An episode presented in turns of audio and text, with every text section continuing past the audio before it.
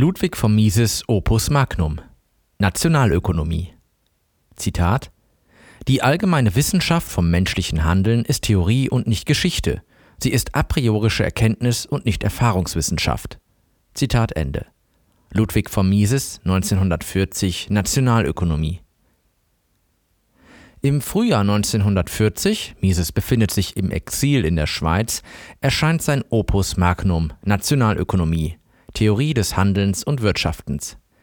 Es ist ein geisteswissenschaftliches Monumentalwerk, das, so Hans-Hermann Hoppe, Zitat, in Grundlegung und Systematik, thematischem Umfang, Geschlossenheit und Vollständigkeit der Darstellung, begrifflicher Klarheit und Schärfe sowie Zeitlosigkeit der Geltung im Bereich der Sozialwissenschaften einzigartig ist und im Vergleich zu dem die Arbeiten selbst der bedeutendsten seiner Vorgänger dilettantisch erscheinen. Zitat Ende.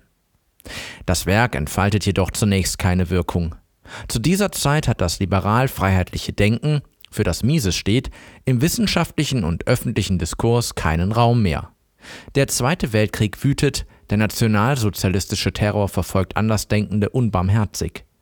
Erst im Jahre 1949, fast ein Jahrzehnt später, veröffentlicht Mises Nationalökonomie überarbeitet und erweitert in englischer Sprache als Human Action, A Treatise on Economics. Mit der Veröffentlichung von Human Action in den Vereinigten Staaten von Amerika beginnen Mises Lehren sich zu verbreiten und Wirkung zu entfalten. Auf den ersten 114 von insgesamt 756 Seiten der Nationalökonomie erläutert Mises die erkenntnistheoretischen Erkenntnisse der Lehre vom menschlichen Handeln. Auf diesem Fundament aufbauend werden auf den nachfolgenden gut 650 Seiten frühere Arbeiten zur Marktwirtschaft, gehemmter Marktwirtschaft, Geld- und Konjunkturtheorie sowie zur gesellschaftlichen Ordnung zu einem Gesamtsystem der theoretischen Nationalökonomie zusammengeführt und fortentwickelt. Bereits in Grundprobleme der Nationalökonomie 1933 hatte Mises ausgeführt, dass die Nationalökonomie eine Wissenschaft ist, die sich von den Naturwissenschaften grundlegend unterscheidet und dass sie deshalb eine wissenschaftliche Methode erfordert, die nicht von den Naturwissenschaften entliehen werden kann. Die Nationalökonomie ist, so Mises, eine a priorische Handlungswissenschaft, eine erfahrungsunabhängige Lehre vom menschlichen Handeln. In Nationalökonomie bezeichnet er sie erstmalig als Praxeologie, ein Begriff, der vom französischen Philosophen Alfred Epinard 1844 bis 1922 stammt. Dass Mises der Wahl der wissenschaftlichen Methode, dem Aufspüren der richtigen Theorie, eine herausragende Stellung einräumt, hat einen Grund. Es gibt keine Erfahrung ohne Theorie. Theorielose Erfahrung ist unmöglich. Theorie ist immer im Spiel, wenn Erfahrung gemacht wird. Zitat In jedem schlichten Bericht der Vorgänge steckt notwendigerweise schon Theorie. Zitat Ende. Zitat Handeln ohne Denken, Praxis ohne Theorie sind unvorstellbar. Das Denken mag fehlerhaft, die Theorie mag falsch sein, doch Denken und Theorie können nie fehlen. Zitat Ende. Das führt zur Frage, welche der vielen nationalökonomischen Theorien sind richtig, welche falsch? Mises gibt mit seiner Praxeologie die Antwort. Ausgangspunkt seiner Überlegungen ist der Satz, der Mensch handelt. Dieser Satz gilt a priori. Er ist selbstevident, lässt sich mit den Mitteln der Logik nicht widerspruchsfrei verneinen, hat Allgemeingültigkeit.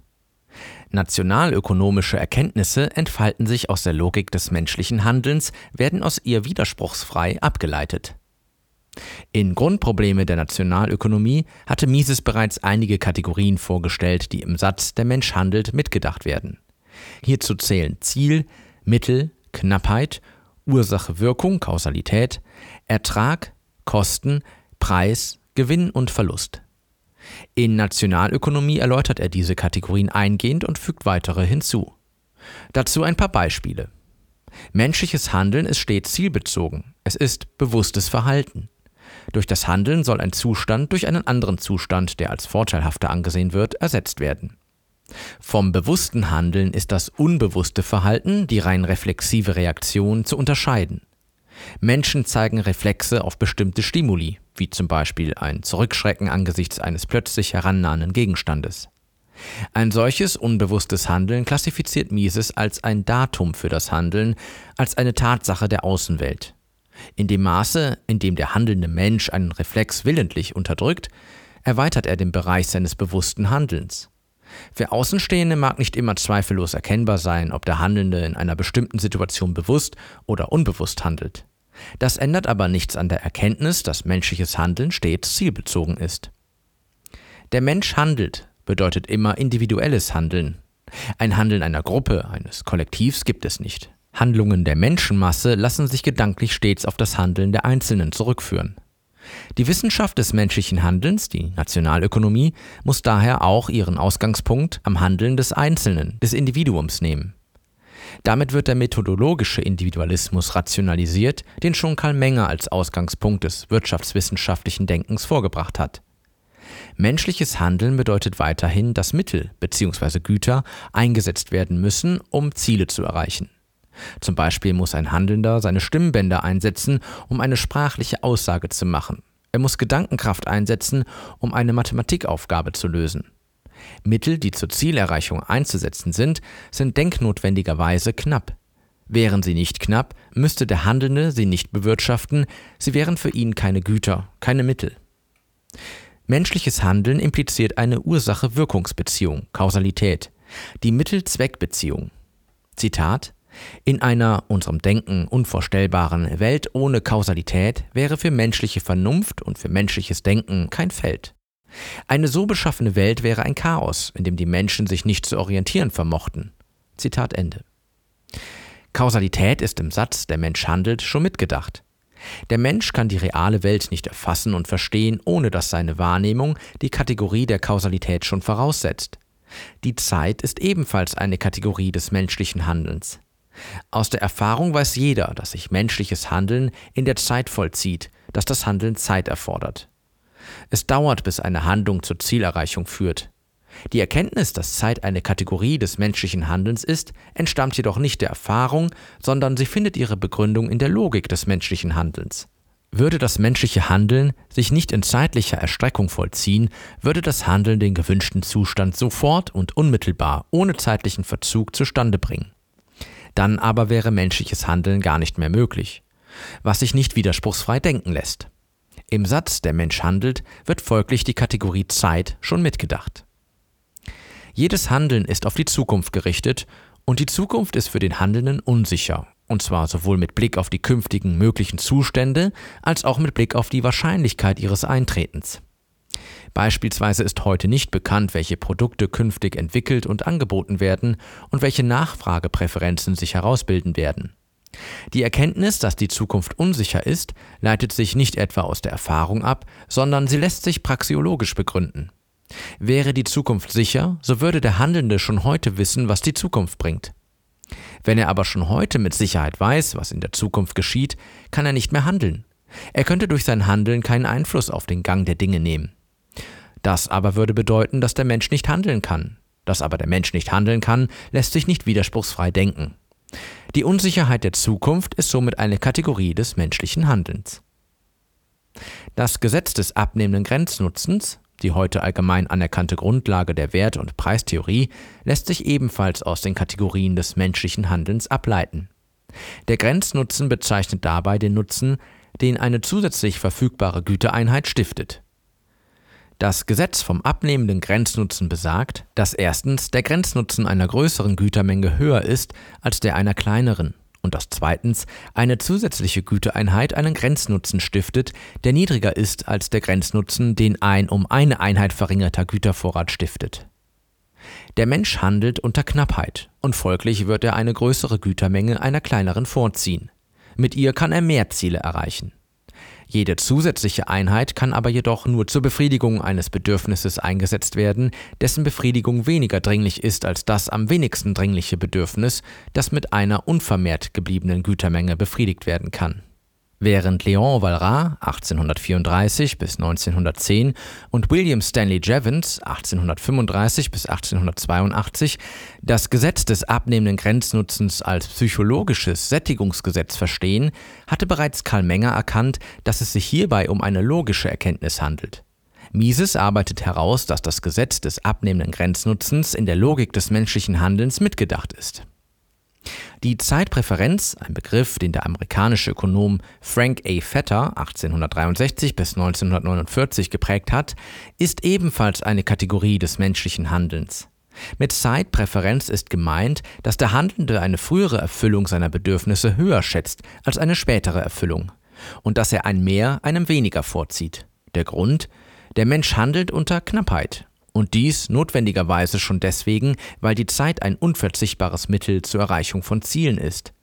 Jedes menschliche Handeln erfordert Zeit. Ein zeitloses Handeln gibt es nicht, kann es logisch nicht geben. Der stets unter Knappheit handelnde Mensch bevorzugt daher eine frühere Erfüllung seiner Ziele gegenüber einer späteren Erfüllung.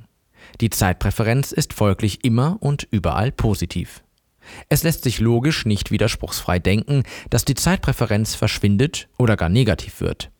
Damit lässt sich auch der Zins als eine Kategorie des menschlichen Handelns verstehen, er ist die Manifestation der Zeitpräferenz. Mises Lehrer Böhm-Barwerk 1851 bis 1914 hatte den Zins als Wertdifferenz erklärt.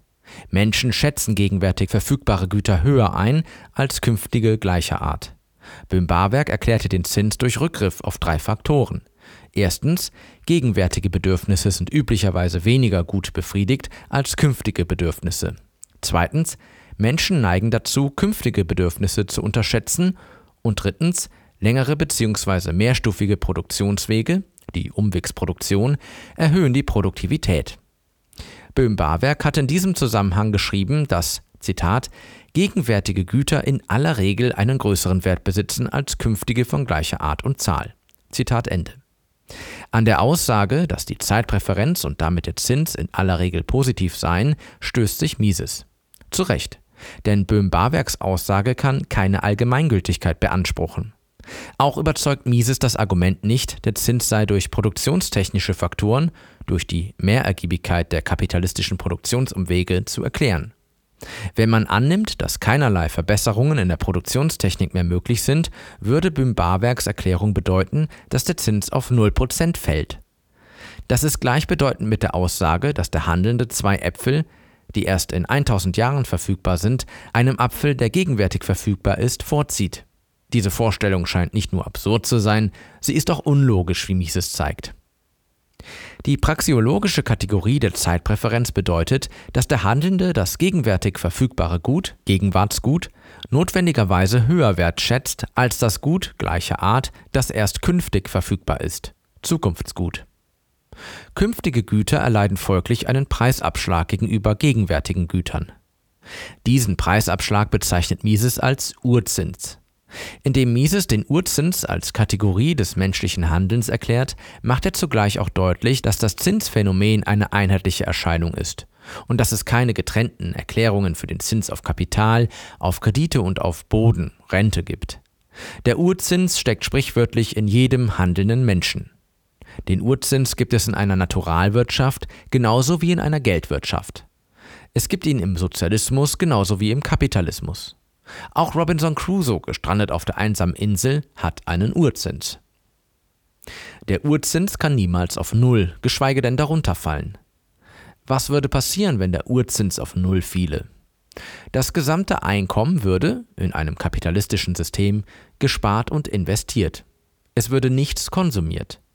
Und zwar nicht nur heute, sondern auch künftig nicht und für alle Zeit nicht. Ein Wirtschaften, um zu konsumieren, gäbe es nicht mehr. Eine absurde Vorstellung. Was würde passieren, wenn die Menschen mit dem bevorstehenden Ende der Welt rechnen? Die Zeitpräferenz und damit der Urzins würden extrem stark, ins Unendliche. Die Zukunftsgüter würden im Prinzip wertlos. Die Preise der Gegenwartsgüter stiegen hingegen extrem, ins Unendliche. Kein noch so hoher Marktzins würde die Handelnden dann noch dazu bewegen, auf Konsum zu verzichten, zu sparen und zu investieren. Und schließlich, was würde passieren, wenn der Staat den Marktzins im Sinne eines positiven Realzins verbietet? Dann haben Konsumverzicht, Sparen und Investieren keinen Sinn mehr. Die Handelnden würden aufgrund ihres positiven Urzinses alle Vorräte, die noch vorhanden sind, aufzehren. Es würde keine Ersatz- oder Erweiterungsinvestitionen mehr geben. Ohne einen Marktzins würde die arbeitsteilige Marktwirtschaft zusammenbrechen. Die erkenntnistheoretische Erklärung des Urzinses. Der Zins ist ein äußerst komplexes Phänomen, das in der Volkswirtschaftslehre nach wie vor so etwas wie ein Zankapfel ist, was etwa seine Ursache und mögliche Ausprägung angeht. Das Zinsphänomen lässt sich in der Tat nicht allein mit ökonomischer Theorie begreifen, sondern es bedarf dazu auch einiger erkenntnistheoretischer Einsichten.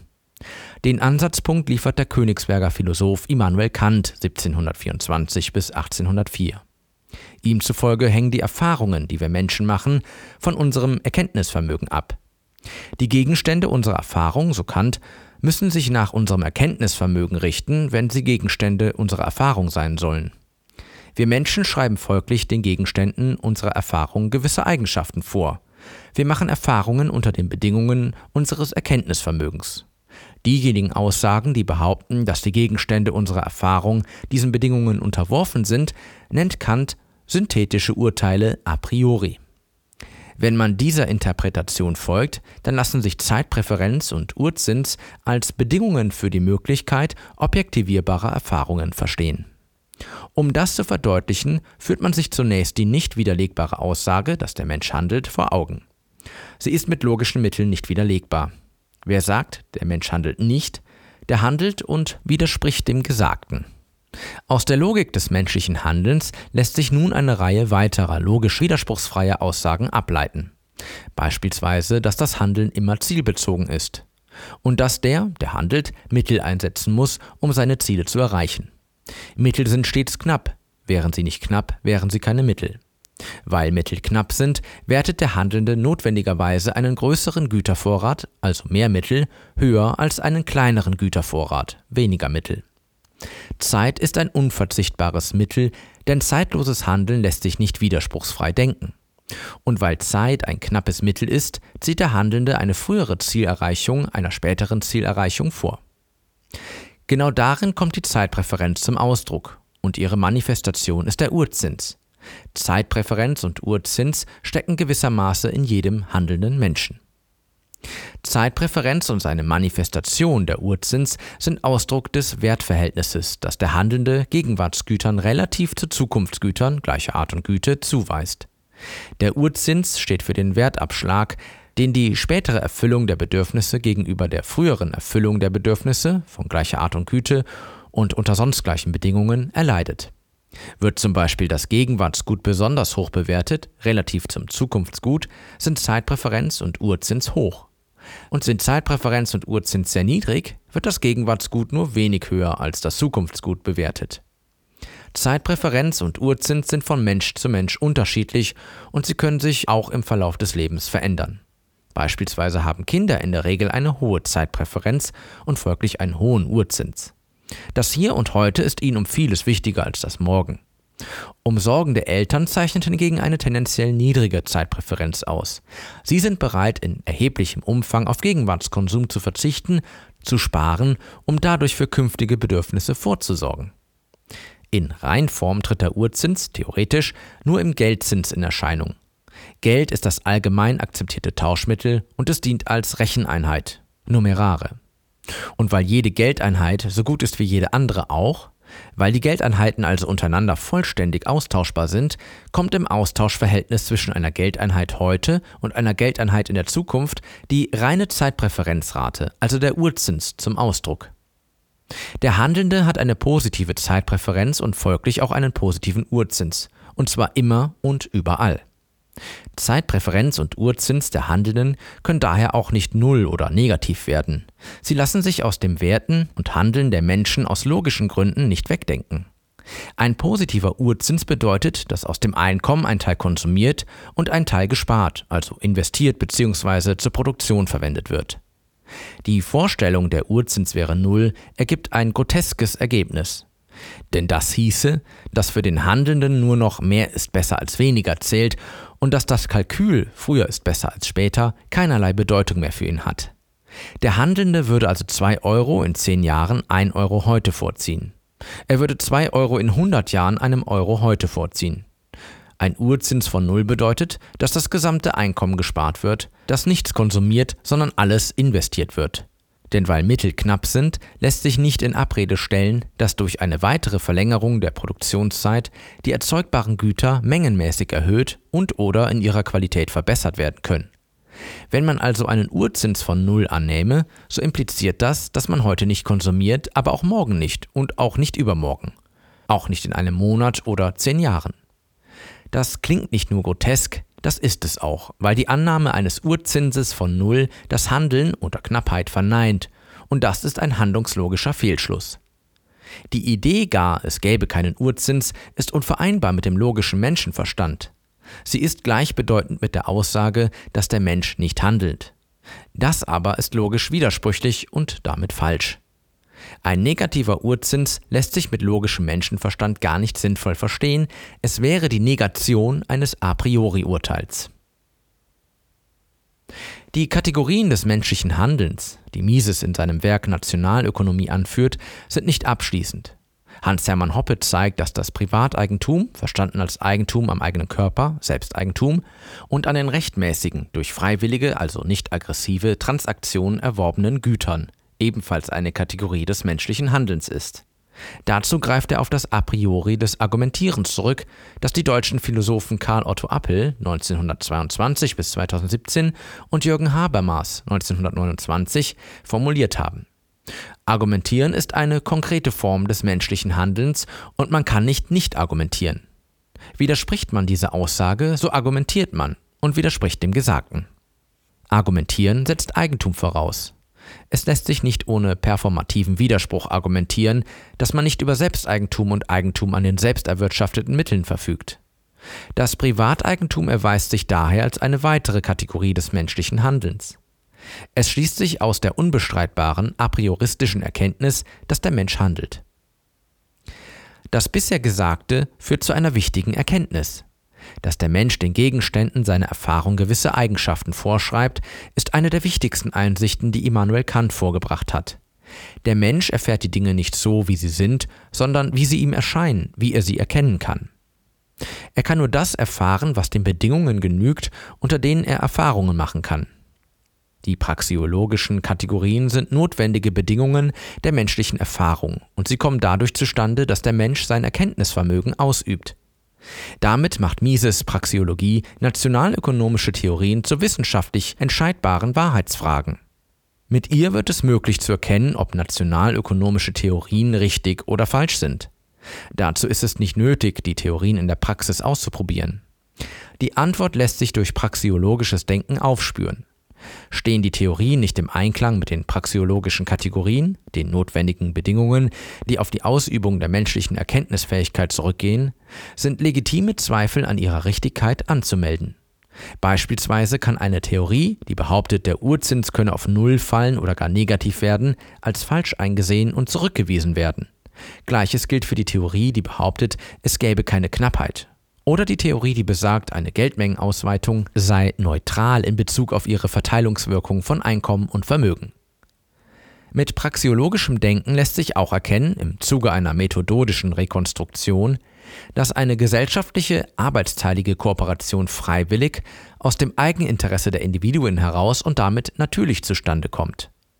Denn, Zitat, wenn und insoweit arbeitsteilig verrichtete Arbeit ergiebiger ist als Einzelarbeit, und wenn und insoweit die Tatsache von den Menschen erkannt wird, drängt das Handeln zur Vergesellschaftung, und zwar zur fortschreitender Vergesellschaftung, nicht aus geheimnisvollem, unerklärbarem Trieb, sondern aus dem Wesen des Handelns selbst. Die Erfahrung lehrt uns, dass die Bedingung, höhere Ergiebigkeit der arbeitsteilig verrichteten Arbeit, gegeben ist, weil ihre Voraussetzungen, ungleiche Begabung der Menschen und ungleiche Eignung der verschiedenen Punkte der bewohnbaren Teile der Erde für die Erzeugung der verschiedenen Güter, gegeben sind. So vermögen wir das Werden und das Fortschreiten gesellschaftlicher Bindung zu begreifen. Zitat Ende.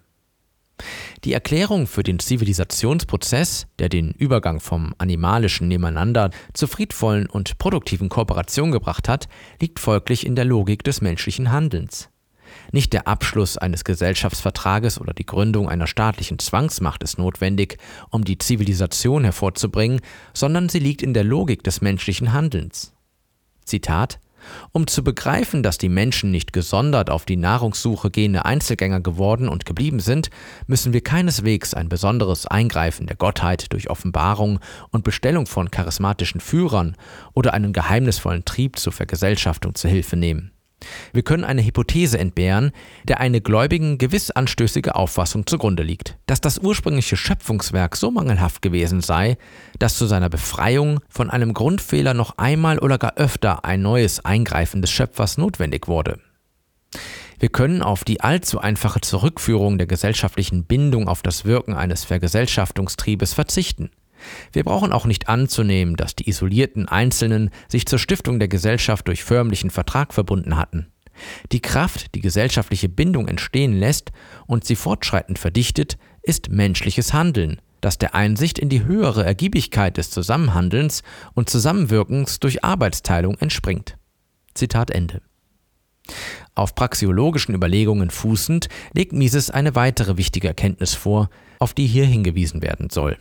Dass der Kapitalismus nicht nur in der Lage ist, die Lebenszeit der Menschen zu verlängern, sondern auch das Überbevölkerungsproblem zu entschärfen bzw. zu lösen.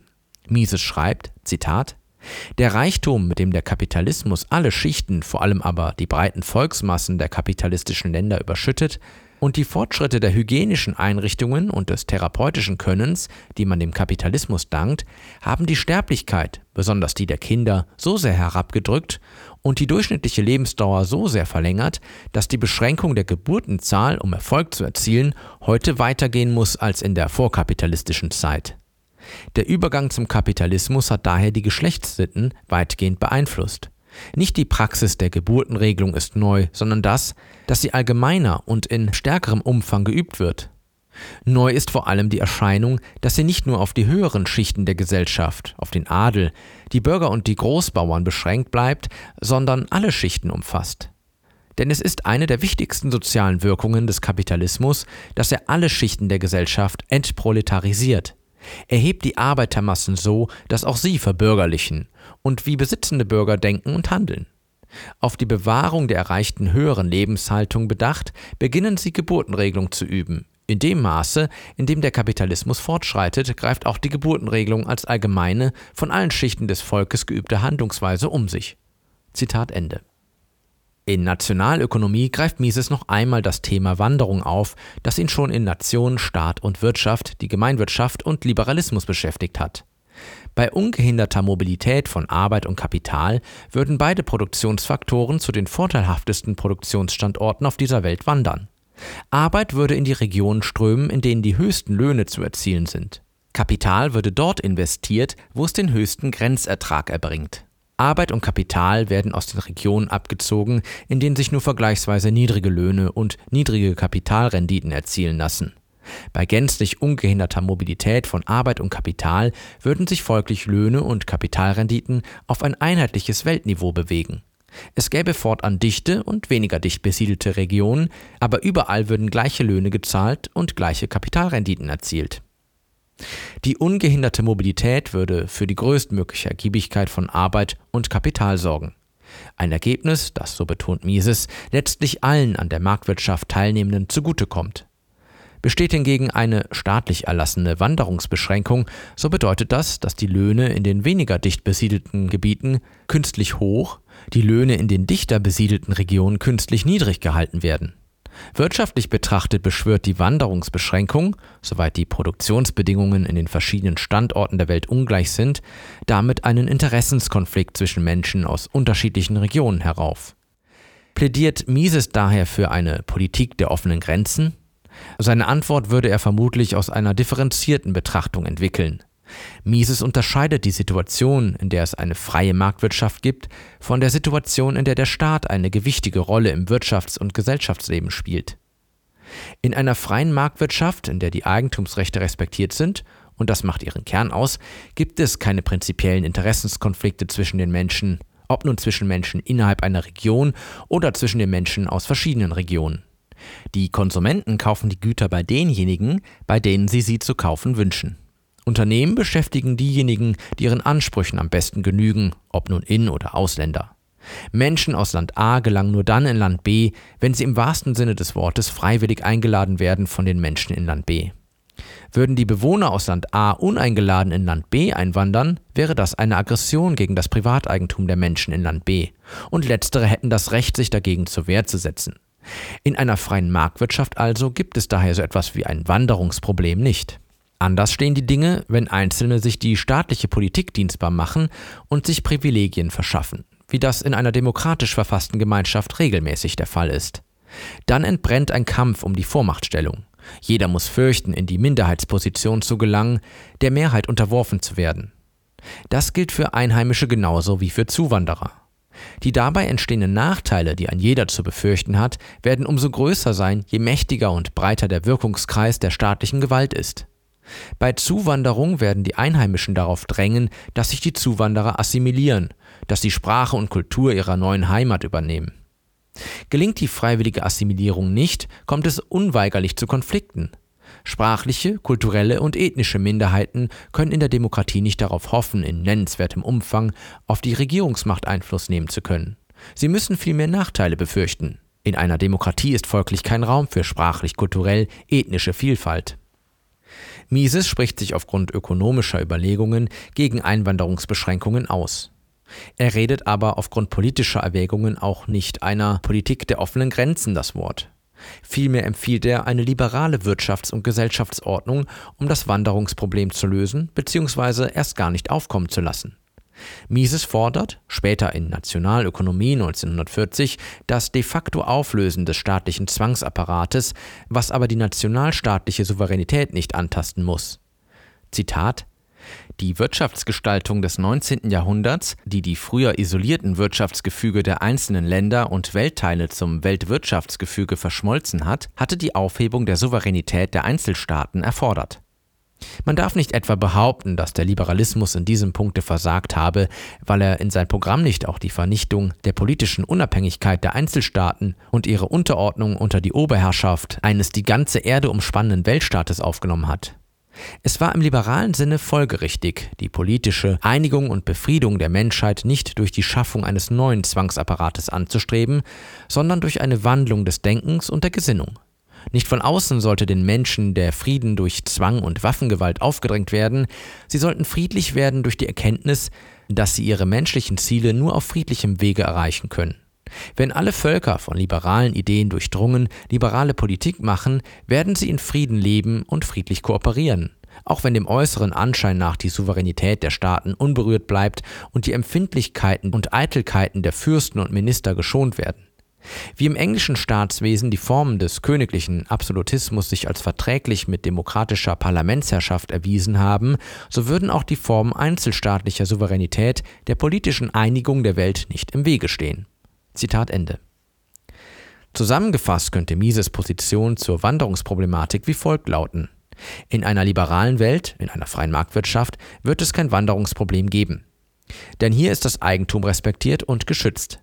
Die Menschen haben Selbstbestimmung und können frei entscheiden, wen sie auf ihrem Land dulden und mit wem sie in Arbeitsteilung treten wollen.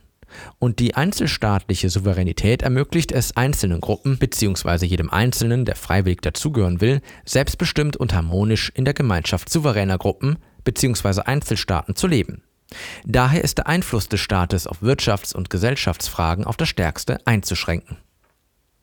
Es ist bereits an verschiedenen Stellen erläutert worden, dass Mises das nationalökonomische Denken konsequent in der Erkenntnis verankert, dass menschliches Handeln immer und überall ein individuelles ist.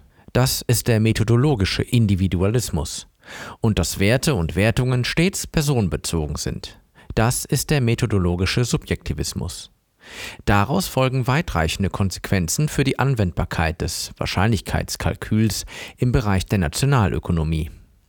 In Human Action unterscheidet Mises zwischen Klassenwahrscheinlichkeit, Class Probability, und Fallwahrscheinlichkeit, Case Probability.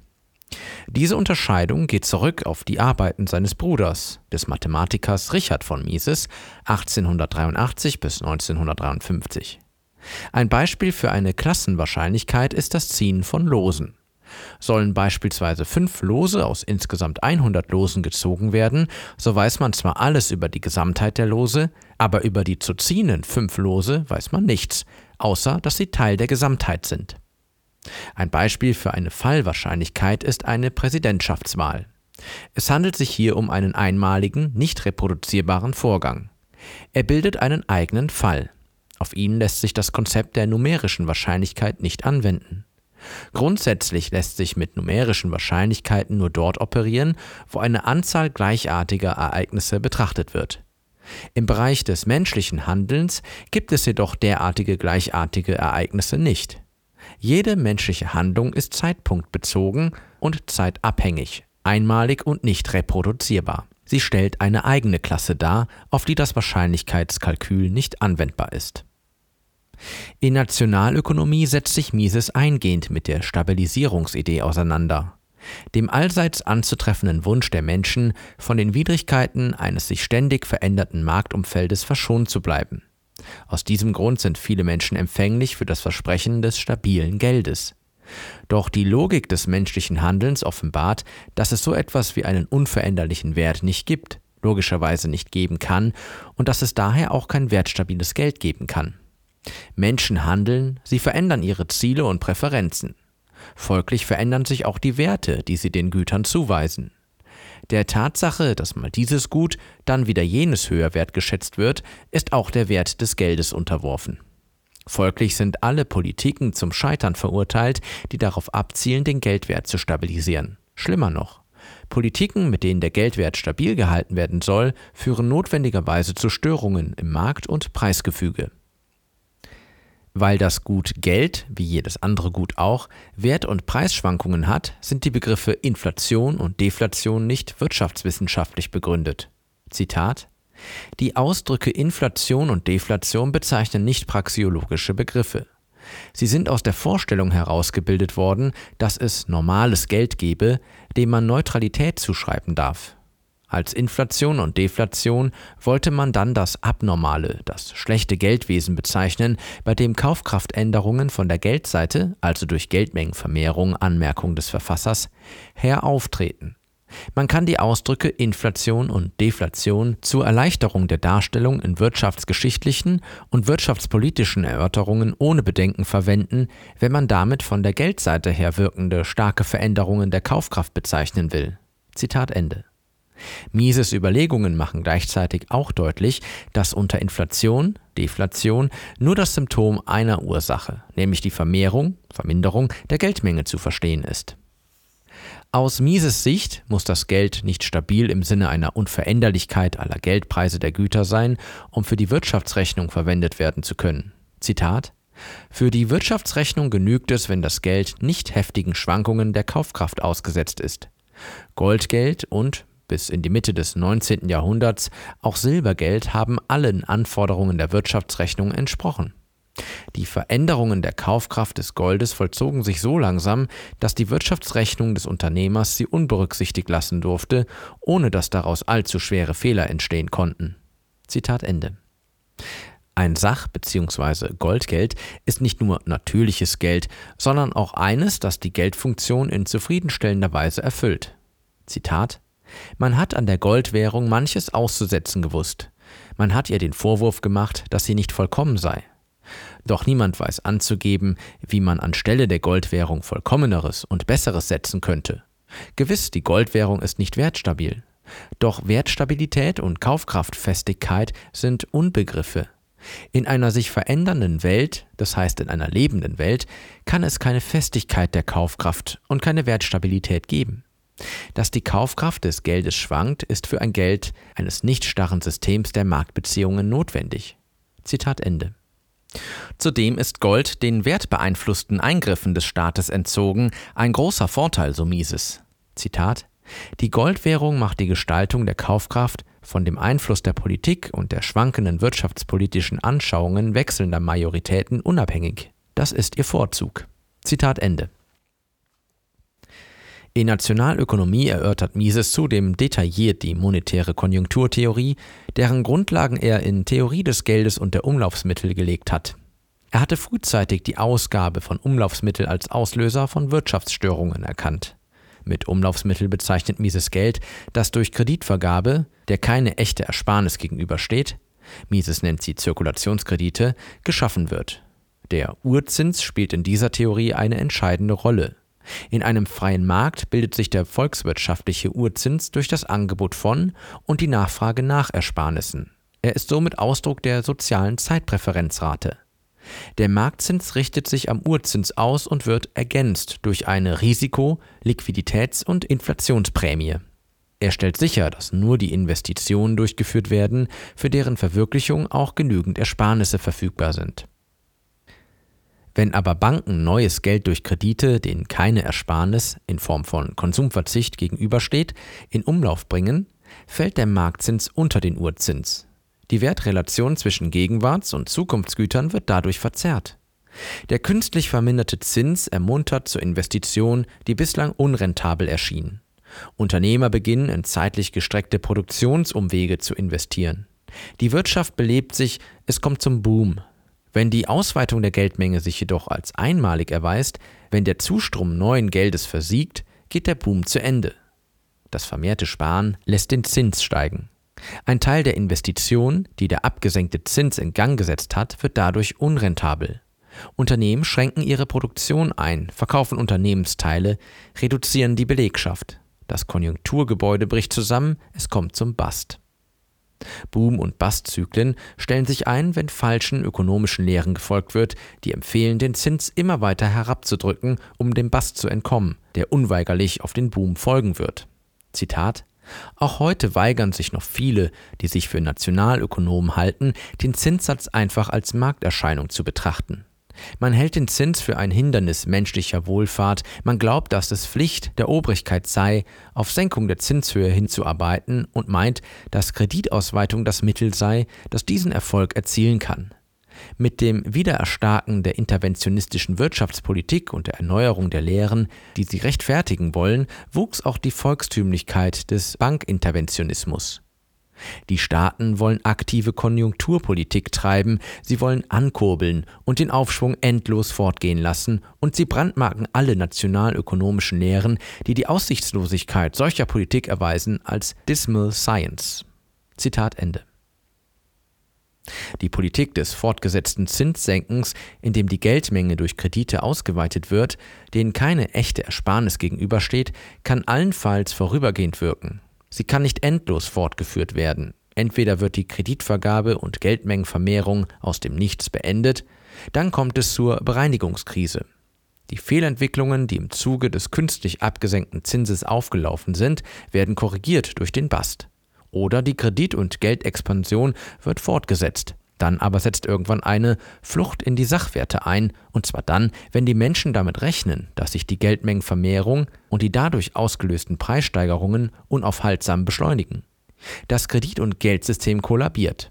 Zitat Doch endlos hätte man den Aufschwung der Konjunktur durch Festhalten an der Kreditausweitung nicht verlängern können. Früher oder später muss es zum Zusammenbruch des durch die Kreditausweitung ausgelösten Aufschwungs kommen und der Ausgangsprozess, den man Niedergang der Konjunktur nennt, wird umso schmerzlicher sein und umso mehr Zeit beanspruchen, je länger die Kreditausweitung fortgesetzt worden war und je größer der Umfang der durch sie bewirkten Kapitalfehlleitung gewesen ist. Zitat Ende. Mises erfasst die verhängnisvolle Wirkung, die die Boom- und Bastzyklen nach sich ziehen. Die freie Marktwirtschaft wird diskreditiert. Man schreibt ihr die Missstände wie Arbeitslosigkeit und sinkende Einkommen zu, nicht aber dem Kredit- und Geldmengenausweiten aus dem Nichts. Das wiederum befördert markt- und freiheitsfeindliche Politiken. Zitat Nichts hat die liberalen Wirtschaftsideen und das kapitalistische Wirtschaftssystem ärger kompromittiert als der wiederkehrende Wechsel von fieberhafter Hossspekulation, dramatischem Zusammenbruch der Konjunktur und lange anhaltender Depression. Die öffentliche Meinung gewöhnte sich daran, in den Auswüchsen der Hoss-Spekulation und in den Widrigkeiten des Niedergangs Übelstände zu erblicken, die dem kapitalistischen System notwendigerweise anhaften. Sozialistische und interventionistische Ideen konnten allgemein Anklang finden, weil man in den Krisen eine unabwendbare Begleiterscheinung freier Wirtschaft zu sehen glaubte.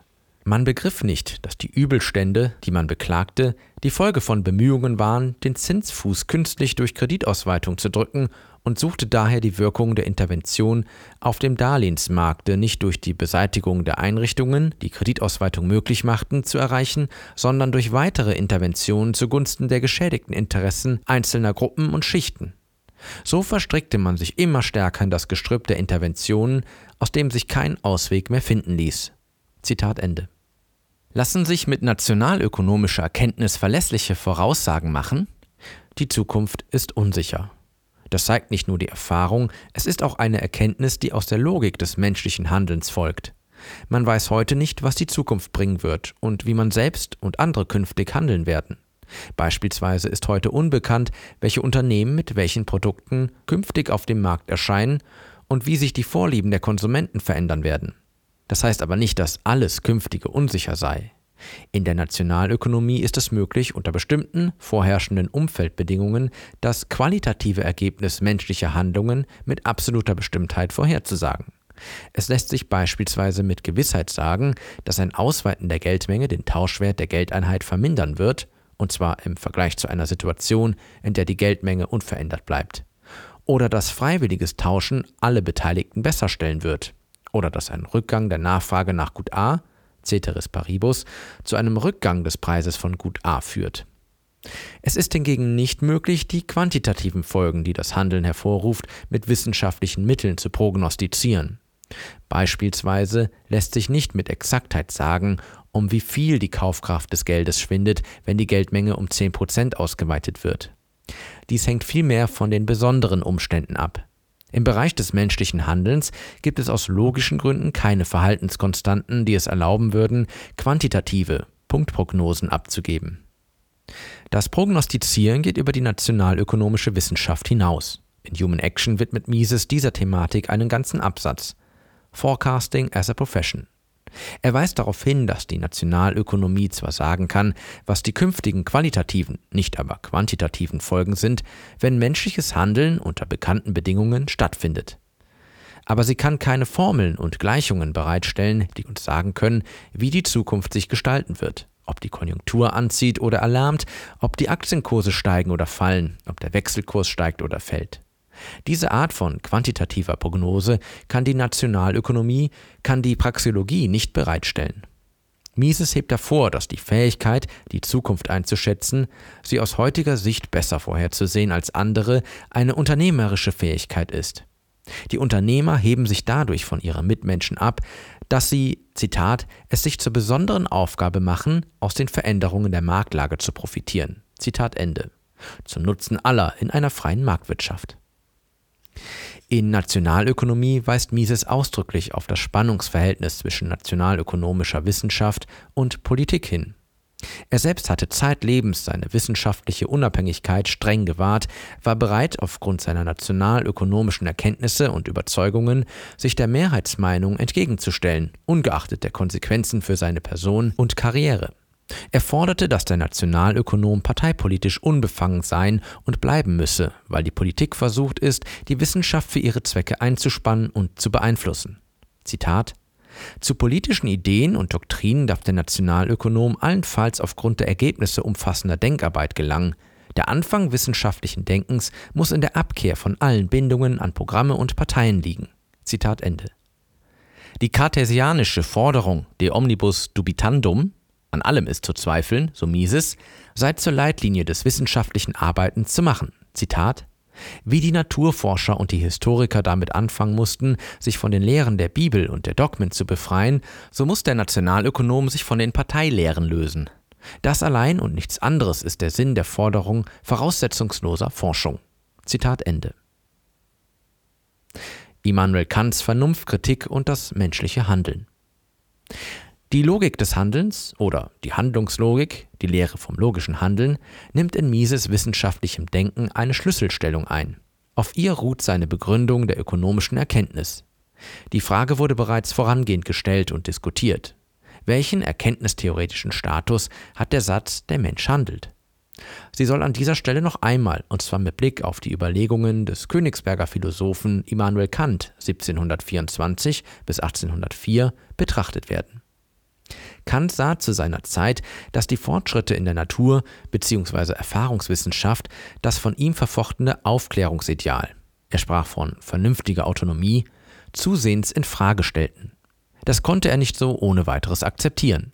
Denn ihm zufolge kann der Mensch sich nur dann als vernünftige, autonome Person begreifen, wenn er an den folgenden metaphysischen Annahmen festhält. Der Mensch hat einen freien Willen, er hat eine unsterbliche Seele, Gott ist die letzte Ursache des Universums und die Welt ist zweckmäßig auf den Menschen zugeschnitten. Doch qualifiziert sich die Metaphysik und die auf ihr basierenden Annahmen als Wissenschaft? Die Metaphysik beschäftigt sich mit Fragen, die sich nicht durch Beobachtungen, Experimente beantworten lassen, also wie die Frage nach der Existenz Gottes oder der Unsterblichkeit der Seele. Die Naturwissenschaft hat es da leichter. Ihre Aussagen lassen sich durch Beobachtungen überprüfen. Kant bezeichnet Aussagen, die Erkenntnisse aus Erfahrung ableiten, als a posteriori im Nachhinein. Erfahrungsunabhängige Erkenntnis, das heißt Aussagen, die auf der Basis von Wahrnehmungen weder als falsch noch als wahr eingesehen werden können, bezeichnet er als a priori. So gesehen müssen metaphysische Aussagen, weil sie nicht durch Erfahrung gestützt oder zurückgewiesen werden können, a priori sein. Damit sind metaphysische Aussagen jedoch noch nicht hinreichend bestimmt.